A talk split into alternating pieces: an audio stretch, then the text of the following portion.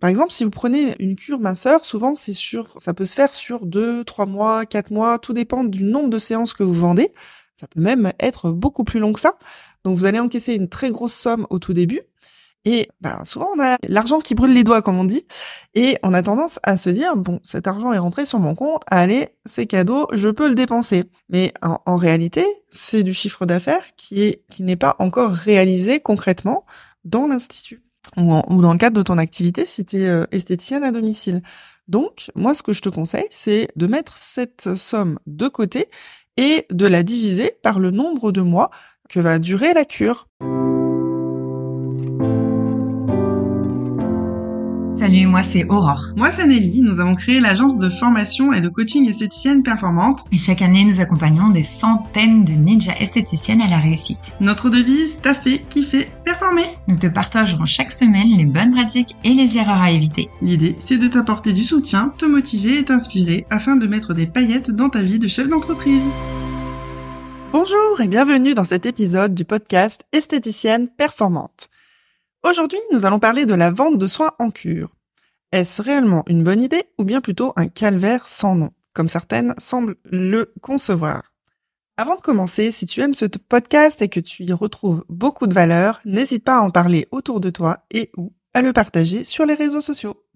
Que ce soit en minceur ou en expertise de la peau, je recommande vivement de vendre des soins en cure. Mais souvent, les esthéticiennes avec qui j'ai le bonheur d'échanger doutent que ce soit une bonne idée.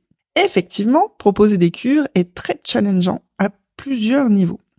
Première chose, ben, vous pouvez vous sentir mal à l'aise pour proposer des cures plus ou moins importantes selon les problématiques à traiter et le nombre de séances nécessaires pour les traiter. Parce que ça, ça va nécessiter d'oser faire des propositions avec des montants de plusieurs centaines, voire plusieurs milliers d'euros. Et ça, c'est pas facile.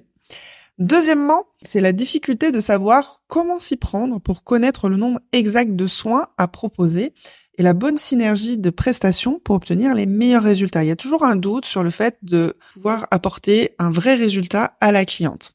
Troisièmement, alors voilà ce que Caroline, une de mes clientes, pensait sincèrement lorsqu'elle vendait une cure. Comment être sûr que la cliente ne sera pas déçue du résultat? À chaque fois que je vendais une cure, c'était l'angoisse.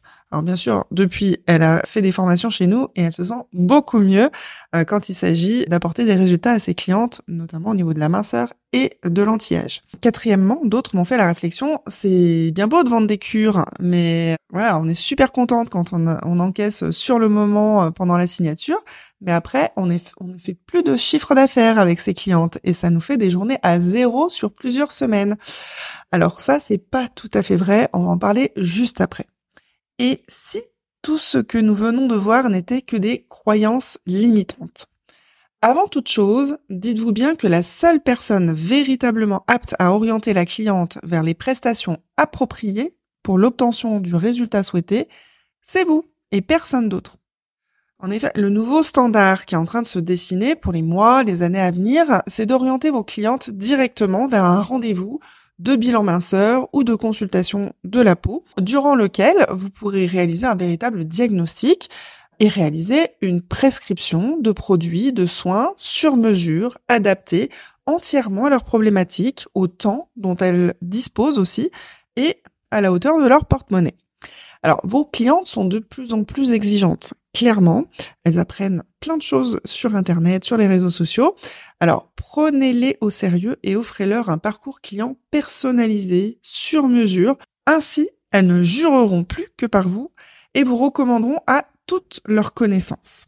Attention aux fausses croyances comme je ne peux proposer des cures et avoir des résultats que si je possède des technologies. Ça, c'est une phrase que j'entends régulièrement. C'est ce que beaucoup m'ont affirmé récemment. J'ai failli m'étouffer quand j'ai entendu ça. J'ai dit, pardon? Avec toutes les manœuvres qui existent, les innovations produites de ces dernières années, pourquoi est-ce qu'on n'arriverait pas à obtenir des résultats même avec des techniques manuelles? Bon. Alors, quels sont les véritables avantages à proposer des cures finalement? Premier avantage, réaliser un diagnostic personnalisé et proposer un parcours de soins sur mesure est le meilleur moyen d'aller au plus près des besoins de vos clientes et d'obtenir les meilleurs résultats. Donc, bilan, diagnostic, consultation, allez-y gaiement. Donc si vous êtes bien formé à vos produits, à vos techniques, normalement, vous devez être en mesure de proposer exactement le bon nombre de soins pour obtenir entre 80 et 100% de résultats souhaités de vos clientes. Donc, euh, prenez confiance en vous, c'est vous les expertes, ce ne sont pas les clientes. Deuxièmement, les clientes qui signent pour des cures sont ou deviendront vos meilleures clientes. Clairement, si elles ont signé pour une cure minceur, elles feront confiance également sur du visage, sur de la lumière pulsée, sur des massages et elles vont vous recommander. Donc ce sont potentiellement des clientes en plus avec lesquelles vous allez passer beaucoup de temps puisqu'elles vont revenir plusieurs fois par semaine pendant quelques semaines, voire quelques mois.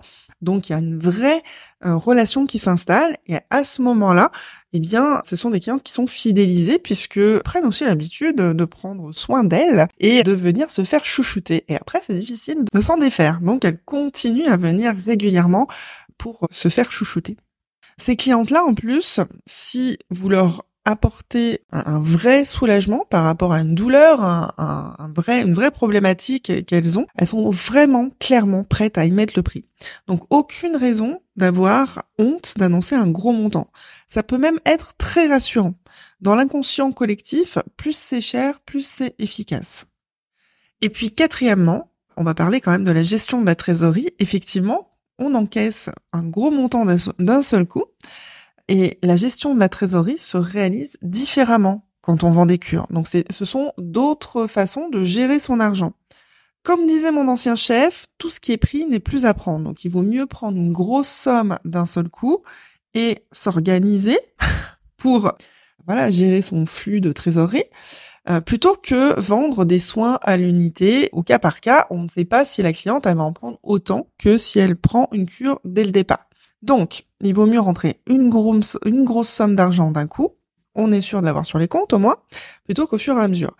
Ça suppose de savoir mettre de l'argent de côté pour provisionner le compte au fur et à mesure des mois. Par exemple, si vous prenez une cure minceur, souvent c'est ça peut se faire sur deux, trois mois, quatre mois, tout dépend du nombre de séances que vous vendez. Ça peut même être beaucoup plus long que ça. Donc vous allez encaisser une très grosse somme au tout début et ben, souvent, on a l'argent qui brûle les doigts, comme on dit. Et on a tendance à se dire, bon, cet argent est rentré sur mon compte, allez, c'est cadeau, je peux le dépenser. Mais en, réalité, c'est du chiffre d'affaires qui est qui n'est pas encore réalisé concrètement dans l'institut ou, ou, dans le cadre de ton activité si tu es euh, esthéticienne à domicile.